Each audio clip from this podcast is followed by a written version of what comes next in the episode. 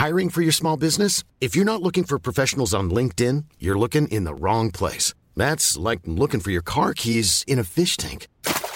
LinkedIn helps you hire professionals you can't find anywhere else, even those who aren't actively searching for a new job but might be open to the perfect role. In a given month, over 70% of LinkedIn users don't even visit other leading job sites. So start looking in the right place. With LinkedIn, you can hire professionals like a professional. Post your free job on linkedin.com/people slash people today. Bonjour, bienvenue dans Au cœur des hommes. Salut Arnaud. Salut Pascal. Salut Pierre. Coucou. Et bienvenue, chers auditeurs et auditrices, dans le nouvel épisode du podcast. Donc, c'est trois hommes qui euh, s'interrogent et on invite un autre homme pour parler euh, entre hommes. Hum. C'est ça, hein, c'est Bah, c'est- comme ça. s'appeler Au cœur des hommes. Le titre est super original, Au cœur des hommes. Ouais, au moins il n'y a pas de C'est doute, il n'y a pas de surprise. Il n'y a pas de doute, il n'y a pas de vraiment. Je... C'est vraiment un super titre. J'espère qu'on sera euh, copié un jour pour démontrer bien, ouais. à quel point notre titre était Oh, original. comme si pas compris. C'est petit Hein ça, monsieur. Il n'y a pas de, y a pas de mal. Tout le monde a, le droit d'exister. Donc voilà, on est, on est, on est tous les quatre, euh, tous les 15 jours pour euh, discuter de ça. Donc à chaque épisode, il y a un sujet différent, un invité différent. Cet épisode, euh, cette semaine, c'est un peu exceptionnel. On a, on a invité une femme Bonjour. parce que bah, c'est histoire de montrer au monde qu'on est tolérant. Je veux dire, à un moment donné, on n'était que entre hommes. Non, moi je me permets bah, qu'il nous fait. dit que c'est une femme. Ah, non, parce ça, que c'est c'est aujourd'hui. c'est euh, on est parti. On est Ah non, En parti. tout cas, je me définis comme femme. Voilà. Très bien. Voilà. Bon, bien. alors on fera comme ça. On, on va te suivre dans ta définition et on va pas, on va pas commencer à faire des blagues suspectes. Pascal, Ah, c'était pas une blague suspecte, c'est que j'attendais confirmation, c'est tout. Je déconne. j'aimerais bien savoir d'ailleurs quel est le sujet aujourd'hui. Le sujet aujourd'hui, on va parler de, euh, bah, de parler dans son couple, parler de tout dans son couple. Pardon, je le fais sans note, hein, je n'ai pas écrit et j'ai écouté il y a deux minutes quand tu m'as rappelé quel était le sujet. Le mec se grille. Voilà. Non, non, mais les gens, les gens savent que nous sommes une équipe de, de- de très gros bosseurs. On se repose les uns moi, sur les bosse, autres. Et, euh, et voilà, non, mais on a, on a, on a, on a eu le, hum, la volonté de t'inviter parce que tu, tu es venu il y, a, il y a pas très longtemps participer aux enregistrements de Réponse de mec, Réponse de meuf. Ouais. Et, euh, et on a eu ton livre entre les mains, La sexualité masculine dans tous ses ébats. Moi, je l'avais pas lu à l'époque, toi, tu l'avais déjà lu. Moi, entre-temps, je l'ai lu, je l'ai trouvé vraiment très chouette. J'ai reçu euh, La sexualité féminine dans tous ses ébats, donc euh, je vais le lire avec intérêt. Euh, J'espère que c'est un guide pratique pour. Pour les losers comme toi. Il y a les adresses à la fin ou euh, comment ça se passe? Exactement. En tout cas, j'ai été très, euh, très impressionné. C'était, enfin, j'ai trouvé ça chouette. Ça m'a, ça m'a surpris. Ça m'a surpris parce que c'est pas, c'est pas à, à la base d'après le titre, c'est pas forcément ma cam. Et quand je regarde les sujets, euh, tu vois, je me dis bah, je m'en fous quoi. Enfin, euh, c'est cool, mais je, suis- je suis un homme, je considère que je sais, tu vois. Et oui. Et je bah non. Et en fait, on, et bah non. sait pas tout. Tu vois, et en Eh lisant oui. ce truc-là, et ce, qui, et ce que j'ai trouvé euh, génial, c'est la manière absolument, il n'y a pas de condescendance, il n'y a rien du tout, il n'y a pas de je me mets au-dessus de vous, bande de merde, je vais vous apprendre le truc. Ah bah tu te mets à un niveau ouais, ouais. qui est euh, Bah, hyper sans, sans humain. jugement. sans jugement. euh, c'est euh, voilà, ouais. C'est hyper didactique, c'est hyper intéressant et, euh, et j'ai lu euh, tous les chapitres avec un grand plaisir. Vraiment, j'ai Ah, trouvé, super, euh, j'ai trouvé ma cam.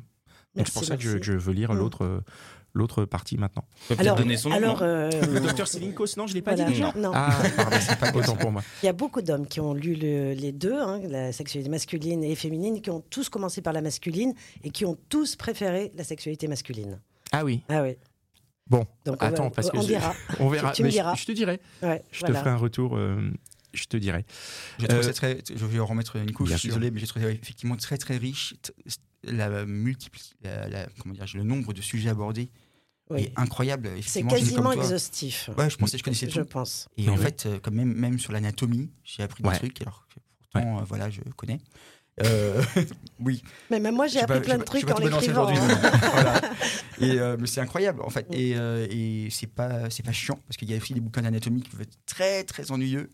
Euh, c'est pas du tout le cas. Il n'y a pas Non, une non. page où on s'ennuie quoi. Et euh, pourtant, euh, on pourrait imaginer que ce genre de choses aussi de, de livres aussi exhaustifs euh, puisse être à la fin un peu rébarbatif. Et Ouais. Pas du tout le cas quoi. Ouais, parce Ouais. que les chapitres sont courts, en fait. Ils sont, sont faciles à lire parce qu'ils sont courts, donc euh, ça, ça passe bien, je pense.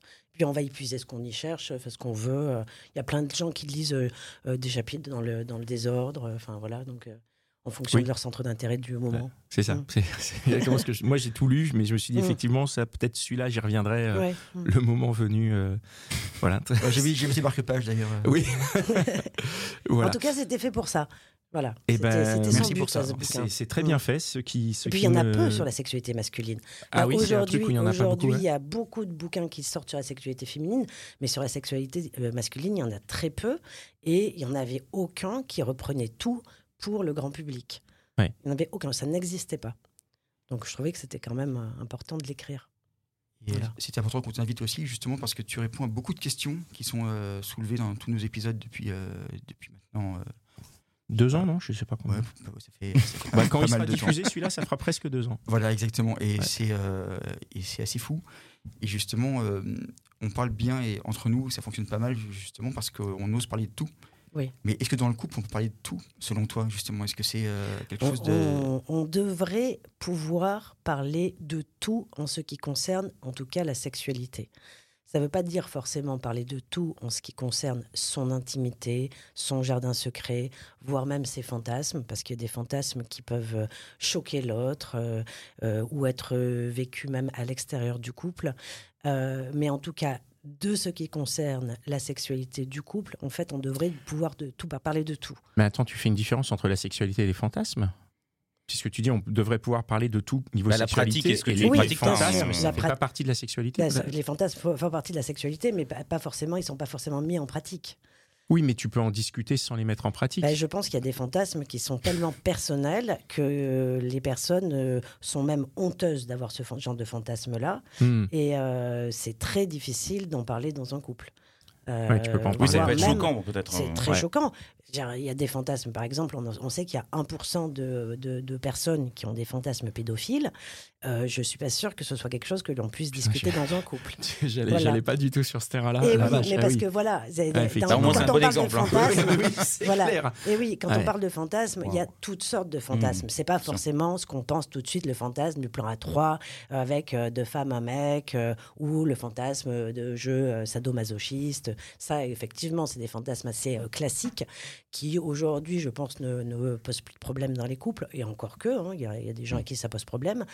Euh, donc c'est en fonction aussi de ce que l'on ressent de son propre, de son propre, euh, de sa propre culpabilité, voire sentiment de honte à l'égard de ses propres fantasmes.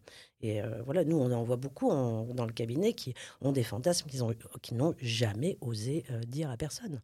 Et ils le disent quand ils sont en consultation. Ils le disent en Ils arrivent à le consultation. dire. oui, oui. Parce qu'ils Oui, ont conscience que c'est un fantasme qui, qui, qui ne se dit pas et qui doit être, euh, entre Alors, guillemets, réglé ou euh, Effectivement, soit effectivement c'est un fantasme qui est euh, considéré comme déviant euh, ou euh, voire délictueux. hein, dans le cas de la pédophilie, par exemple, il y a beaucoup, il y a des gens qui ont des fantasmes pédophiles et qui ne vont jamais passer à l'acte. Je veux dire, il faut, il faut différencier. euh, Heureusement. oui, euh, Mais peut-être que, de- peut-être que de le dire, ça leur permet de ne pas passer à l'acte aussi. Exactement. Et on sait très bien que le dire, ça euh, évite euh, un certain nombre de passages à l'acte.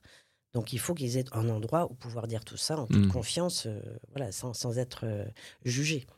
Donc ceci dit, dans le couple, voilà, si ça nous intéresse, puisque c'est le sujet qui nous intéresse, il y a certainement des choses qu'on ne peut pas dire.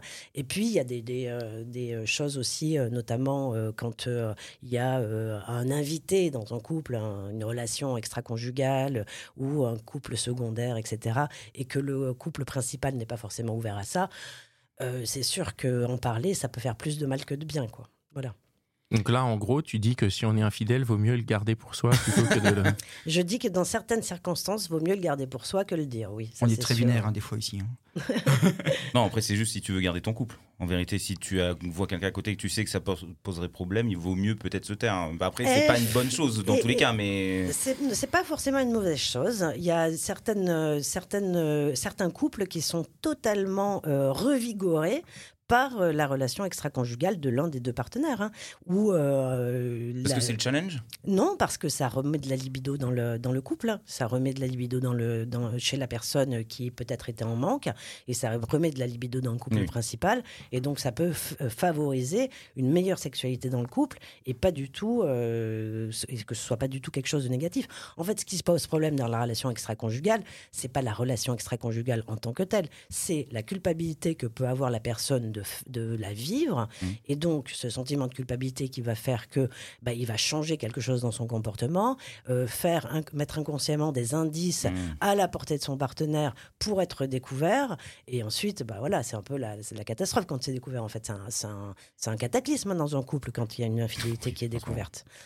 Mais il y a beaucoup de couples qui s'en relèvent aussi et qui, qui, au contraire, témoignent du fait que ça leur a permis de euh, mieux se parler, plus se parler, euh, remettre de l'intimité dans leur couple euh, et qui ont euh, revécu une deuxième jeunesse de leur couple après ça. Donc après ça, réussir à mieux parler de tout, alors Eh qu'avant oui. ils y arrivaient peut-être pas. Donc ouais. ça- parfois ce Mais genre de ce genre d'événement, ça, Complètement. Par exemple, on voit des couples qui arrivent où, donc, des couples parfois de 10, 15 ans, enfin, je veux dire, des couples qui durent, qui s'entendent bien, qui, euh, qui font plein de choses ensemble, qui ont des projets, enfin voilà, ou dans lequel euh, l'un ou l'autre, malheureusement encore, souvent la femme, n'avait jamais réussi à prendre de plaisir, ou jamais réussi à avoir d'orgasme. Du plaisir, oui, bien sûr, hein, mais l'orgasme, euh, très peu, voire pas du tout, sans jamais oser le dire à son partenaire. Euh, et puis, à l'occasion de, euh, d'un événement qui peut être une infidélité, où en fait on rebat les cartes, où on repart à zéro, eh ben, à ce moment-là, il y a des choses qui peuvent émerger d'une liberté de parole, et la femme peut enfin se plaindre ben, que son mec, d'accord, il est allé voir ailleurs, mais tu te rends compte que toi, tu m'as jamais donné de plaisir, donc remets-toi en cause aussi avec moi, quoi. Voilà, donc ça, ça peut libérer totalement la parole dans le couple. C'est à la fois une mise à jour sur euh, l'évolution de, de- des gens dans le Mm. couple et puis euh, Mm. de dire des vérités qu'on n'ose pas dire forcément. Quoi. C'est ça, qui ont, dont, on a peur de blesser, on a Ouais. peur de faire du mal. Et comme le, celui qui trompe se met en position entre guillemets hein, de Mm. coupable, moi j'ai aucun jugement sur là- là-dessus, mais lui lui-même se met en position de coupable, et ben ça permet à l'autre finalement de, bah, de lui en balancer, euh, voilà, ce qu'il n'a jamais osé lui dire. Et finalement ça, ça Mm. permet de repartir à zéro sur de meilleures bases. Donc ça peut être ça, ça c'est le cas le plus favorable des. euh, voilà. Après, on sait tous qu'il y a beaucoup de cas où on n'arrive pas à passer au-delà parce que la blessure narcissique est tellement forte que euh, c'est trop, euh, c'est trop engageant quoi en termes de de, de blessure. Comment, comment on fait, euh, d'après toi, quand on est en couple, pour réussir à garder un champ de- de- de- d'ouverture, de, conversation le plus vaste possible? C'est-à-dire, comment on fait pour réussir à être capable de parler de tout dans son couple et à maintenir ça Moi, j'ai la sensation que quand, quand- quand tu es en couple, tu, tu- tu- tu fermes au fur et à mesure des trucs en disant, par exemple, les fantasmes. Tu peux dire, bon, bah, cette personne, voilà, bah, je vais fermer la porte des fantasmes parce Mm. qu'ils sont pas avouables.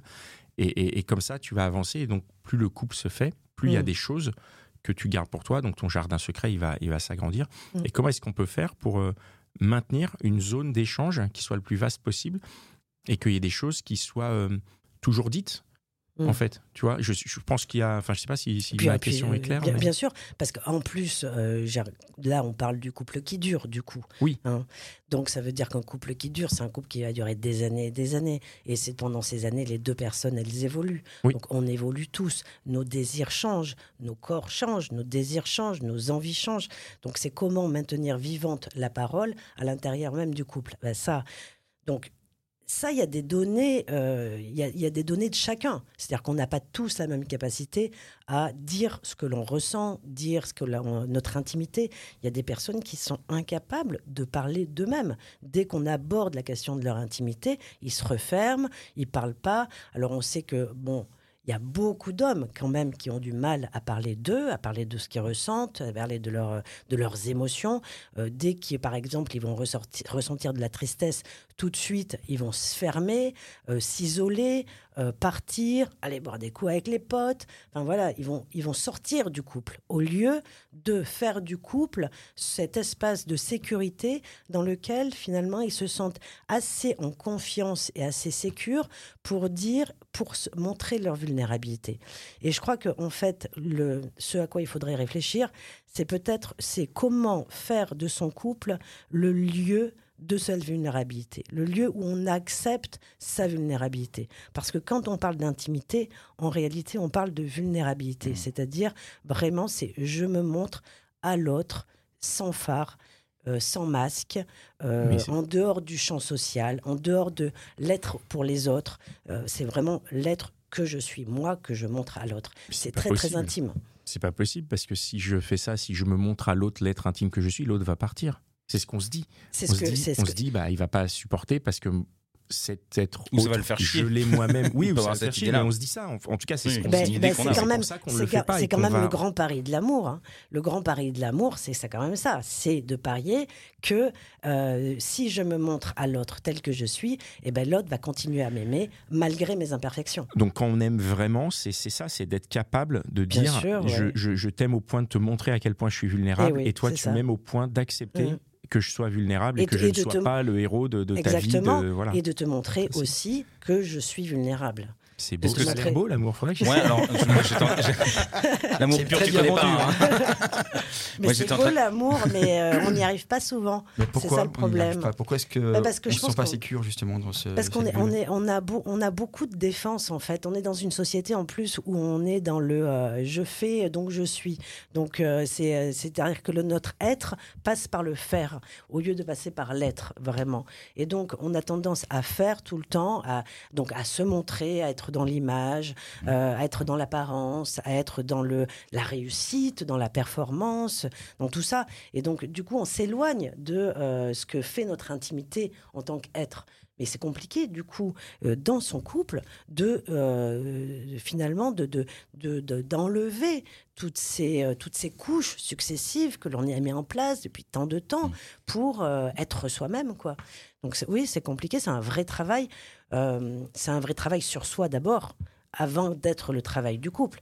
Et les deux doivent travailler dans la même direction pour qu'il y ait une rencontre possible dans le couple. Toi-même, tu arrives à le raconter, à le décrire, à, le, à encourager les autres à suivre ce chemin-là. Est-ce que toi, tu arrives à l'appliquer? Parce que Ah, Tu le moi, vends je, bien, Je me euh, fais un devoir de l'appliquer. Je me fais un devoir de l'appliquer et pas seulement dans mon couple. C'est-à-dire que dans ma vulnérabilité, qui est euh, importante, je me fais un devoir de, aujourd'hui en tout cas, hein, parce que euh, comme tout le monde, j'avais mis en place tout un tas de mécanismes de défense contre ça. Euh, et aujourd'hui, avec l'âge, c'est vrai qu'on se sent un peu plus débarrassé des- de, toutes nos, obligations et de toutes nos, les, injonctions de la société. Donc ça quand même rend un tout petit peu plus libre sur ce que l'on a envie d'être. Et en tout cas, moi, ce que je sais, c'est que je, dans mon intimité, c'est-à-dire avec mes très proches, hein, c'est-à-dire mes filles, euh, mon amoureux euh, ou et ma- mes amis très proches, voilà, je suis capable de euh, montrer cette intimité-là de moi. quel est le secret pour ça, du coup? Ben, beaucoup de travail sur soi. hein. Genre, euh, 10 ans de psychanalyse, euh, trois fois par semaine. ça fait du taf, quoi. Non, non, beaucoup de travail sur soi. Donc le Beaucoup- travail d'acceptation de, de ce qu'on ressent, en fait. c'est ce qui permet d'accepter cette vulnérabilité. C'est Exactement, ce qui, ouais. ce qui permet, enfin, d'accepter non seulement la vulnérabilité, mais aussi euh, l'idée d'exposer cette vulnérabilité. C'est deux choses différentes, non? De, de l'accepter et donc, du coup, de. euh, De moins avoir peur de ce que les gens vont penser aussi, Bah de oui, l'attaque. C'est-à-dire bah que le bouclier sert plus à rien puisqu'on est conscient Mais de ce qu'on est et puis on n'attend plus rien Mais complètement. Moi, moi, par exemple, aujourd'hui, je n'ai plus du tout peur de euh, pleurer devant les autres, par exemple. J'ai pas peur que quelqu'un se moque de moi. Ou... Et puis en plus, les gens ne se moquent pas. Quand on pleure, les gens, spontanément, les gens sont gentils, en Mm. fait. hein. Spontanément. Mais les enfants aussi. Mother's Day is around the corner. Find the perfect gift for the mom in your life with a stunning piece of jewelry from Blue Nile. From timeless pearls to dazzling gemstones, Blue Nile has something she'll adore. Need it fast? Most items can ship overnight. Plus, enjoy guaranteed free shipping and returns. Don't miss our special Mother's Day deals. Save big on the season's most beautiful trends. For a limited time, get up to 50% off by going to BlueNile.com. That's BlueNile.com. Et euh, euh, bah, Pas, de- pas quand les on- tiens, mais. euh, quand- quand- quand- quand- On fait quand une je- pas pleure- convaincu. Alors, quand je pleure devant mes filles, par exemple, euh, genre, elles sont pas là en train de se moquer de moi. Non, elles viennent me faire un câlin. Genre, elles sont, mais maman, qu'est-ce qui t'arrive? Viens, je viens te faire un câlin. Voilà, c'est c'est, Mmh, euh, adorable. Les gens sont gentils euh, de, de base et notre vulnérabilité, ça provoque aussi la gentillesse chez l'autre. La vulnérabilité, je pense vraiment que ça provoque la gentillesse chez l'autre. Je, je suis complètement d'accord. Mm. Je trouve, j'ai- pu le remarquer. Ça, ça la provoque. J'ai pu le remarquer. Mm. Enfin, moi, je l'ai remarqué, c'est en voyant des, c'est des gens sur scène.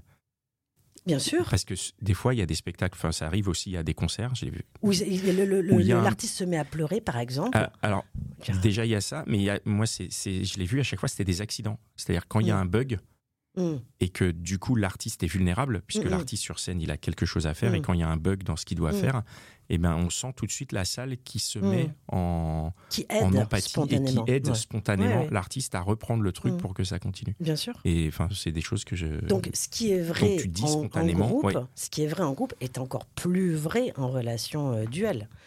Euh, mais, mais même quand on se balade dans la rue et qu'on voit quelqu'un en difficulté, on est généralement, on a généralement envie de l'aider. Euh, Mhm. En règle générale, on a Oui. envie d'aider des gens sûr. qui sont euh, en Bah, position de faiblesse, quoi. Tout dépend de la situation.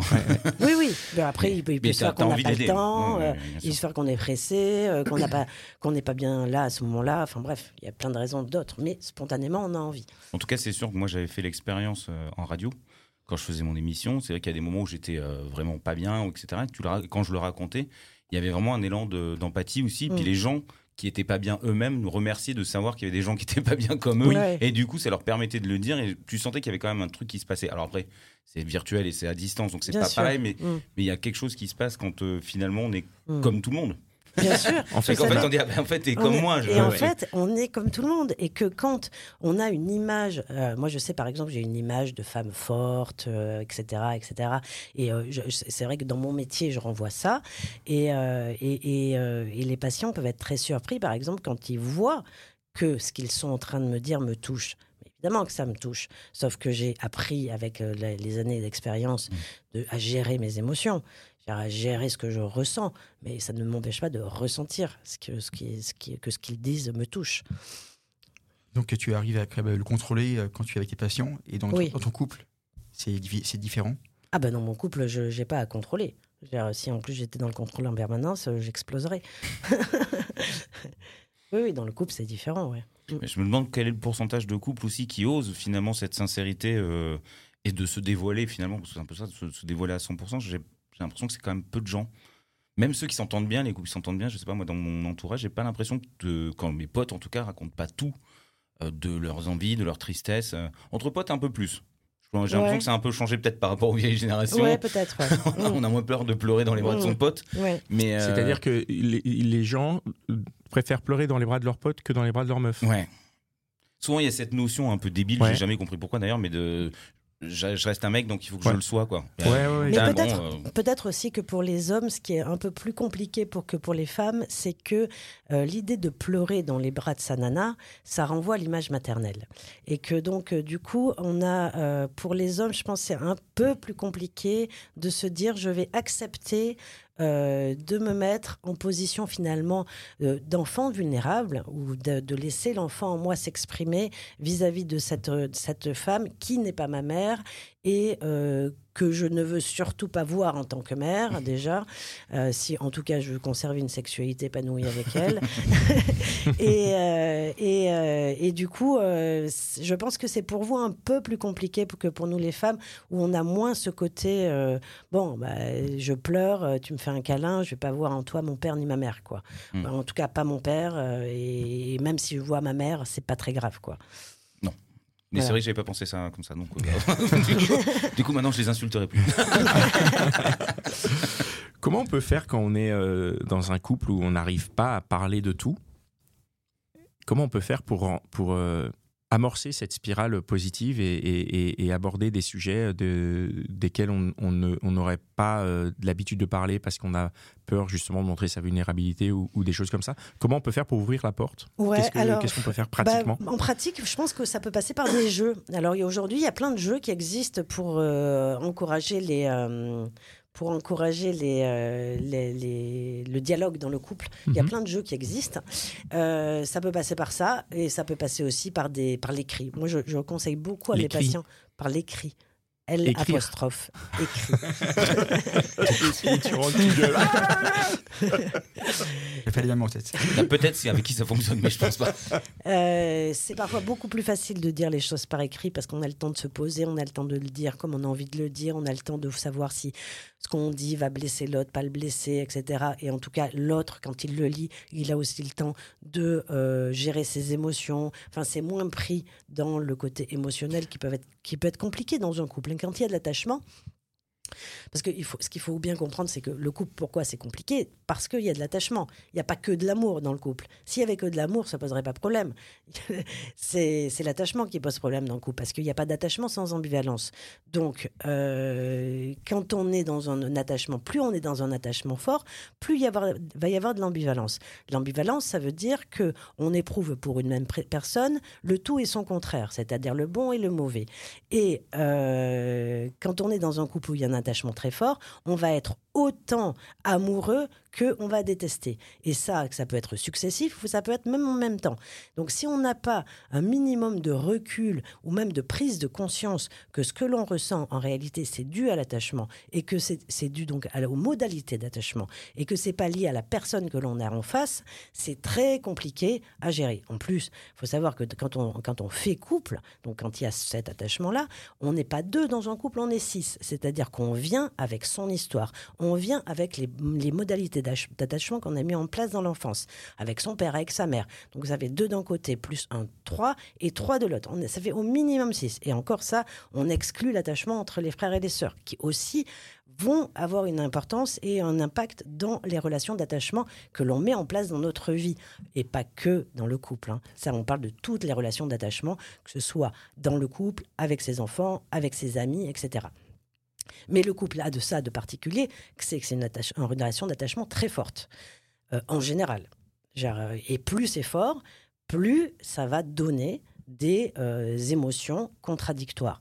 C'est d'ailleurs une des raisons pour lesquelles les violences sont le plus importantes dans le couple et dans les relations d'attachement très fortes. Euh, Il y a très peu, comparativement, de violences vis-à-vis des inconnus.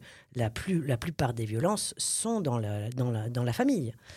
Parce que c'est euh, vraiment, plus on aime, plus à la fois on a des émotions très fortes, donc de la colère très forte, etc. etc. Il ne peut pas y avoir un attachement qui soit que positif avec que des émotions positives. Ah non, non, non, Donc ça, ça forcément, ça, si je suis ça- attaché à toi, je te, je- Alors, je, t'aime aussi si fort que tu je te es un déteste. être humain, si tu es un être humain, tu as forcément une part sombre en Tu peux toi. répondre Je, d'ailleurs. je, je ne dirais rien. Et tu es un être humain, Je Pascal. Enfin, moi, j'ai une 10 vague idée, mais je serait le dirai pas. Tout Je être je humain, mieux mon jeu. tout être humain a une part sombre en lui-même. Je On passe notre temps à cacher notre part sombre, mais elle est là. Donc elle est là et on l'a tous. Euh, ça ne veut pas dire qu'on va euh, mettre en action cette part sombre, hein. Bien sûr. Euh, mais elle est là, je bien sûr. Et le couple, c'est vraiment le lieu où ça va s'exprimer le plus. Donc on a tous un travail à faire dans ce couple. hein. Bah, et en même temps, moi je trouve que c'est ça qui est formidable, le couple. Vraiment, je trouve que le couple est formidable pour ça, parce que le couple nous oblige à nous élever, à nous, à travailler sur nous. Euh, c'est quelque chose qui nous oblige vis-à-vis de l'autre. Mais si tu l'exprimes, cette part sombre, elle est plus sombre après? Ah bah, elle est toujours sombre, hein. tu sais, quand tu as envie de tuer quelqu'un, c'est sombre. hein. Même si tu l'exprimes, tu as toujours envie de Ne tuer quelqu'un. hein. Mais non, si si- si- ben non, justement, tiens, je le fais. Moi, quand j'ai envie de tuer quelqu'un, je l'exprime, puis après, je me dis, bah non, ça se fait pas. Eh ben j'ai non. plus cette envie disparaît. Oui, et après, elle revient. Elle sera Bah, toujours me là. casse hein. les couilles, oui, mais Eh ben s'il voilà. arrête son comportement Donc, donc, bizarre. donc, ta part sombre, elle est en toi. C'est pas l'autre qui mérite d'être tué. Ah non, clairement. Mais c'est toi Heureusement. qui as envie Putain, de le il tuer. faut- on, on va effacer ses propos après. je Oui. vais avoir des problèmes. On va passer les traces. hein. C'était le dernier épisode, merci. On était ravis de finir. D'accord, mais du coup, qu'est-ce que, quel effet ça a Donc la part sombre, tu l'exposes, elle reste sombre, mais, mais, mais quoi elle est, elle est gérée différemment? Elle est, que- que- Quels sont les effets de, de- de- de- d'exposer cette part sombre donc, euh, à son partenaire, euh, par exemple? Ah, mais tu- le je ne dis pas que tu es obligé d'exprimer ta part sombre à ton partenaire. Hein. J'arrêtais pas obligé d'exprimer ça, à, ta- à ton partenaire. Mais si tu n'en prends pas conscience, tu vas lui faire payer ta part sombre. Ça, c'est sûr. Ah, donc il Ah, faut faut avoir conscience de Ouais. sa part sombre Oui. et de pour ne l'effet pas que ça a l'attribuer sur à la l'autre. relation. Ah, oui. d'accord, ok. Parce qu'en Ouais, ouais. fait, si tu n'identifies pas ta, part sombre, en fait, tu la projettes sur l'autre. C'est-à-dire la donc ça projection. la part sombre de l'autre La projection, c'est un mécanisme de défense psychologique qui consiste à attribuer à tr- autrui ce que je ne veux pas pour chez moi. Donc, en fait, tu attribues à l'autre un- une émotion ou un sentiment qui est en toi et que tu ne veux pas avoir en toi pour conserver une bonne image de toi-même. Donc c'est ça la projection. Et ça c'est un mécanisme de défense psychologique qu'on voit très fréquemment avec l'évitement. hein. L'évitement c'est le fait d'éviter ses émotions, euh, donc négatives en général, hein, parce que si c'était que la joie on l'éviterait pas. Euh, donc euh, l'é- l'évitement c'est un autre mécanisme de défense très très fréquent aussi. Je comprends bien. mieux pourquoi je suis un psychopathe. Alors, hein. Je suis bluffé. Ah, Waouh. je croyais qu'il y avait que moi. Ah, je viens de me prendre une tarte dans la tronche. Il y avait des grands silences. euh, Ouais, ouais, non, on mais Ah, moi, j'aime bien, je bois les paroles. ça. Donc là, je- très intéressant, super intéressant. Mais est-ce que ça vous parle? Ah, bien sûr, ça Ouais, me parle énormément. euh, je- ouais. Mais même en amitié, Ah, je pense oui, que ça en se, amitié aussi, bien oui, sûr. ça se reporte Ah mais oui, parce que la- la- l'amitié est une forme d'amour.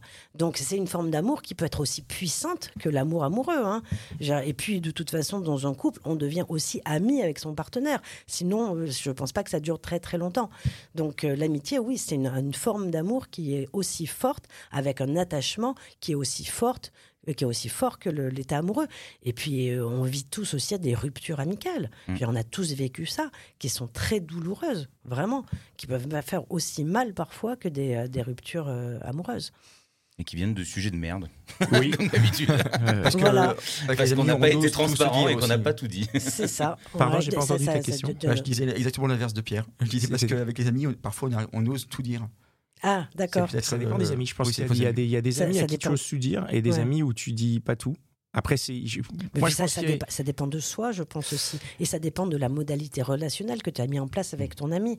Euh, vraiment, ça dépend en fait de, de ton histoire à toi et de la modalité relationnelle que tu mets en place avec l'autre, de sa modalité relationnelle à l'autre aussi.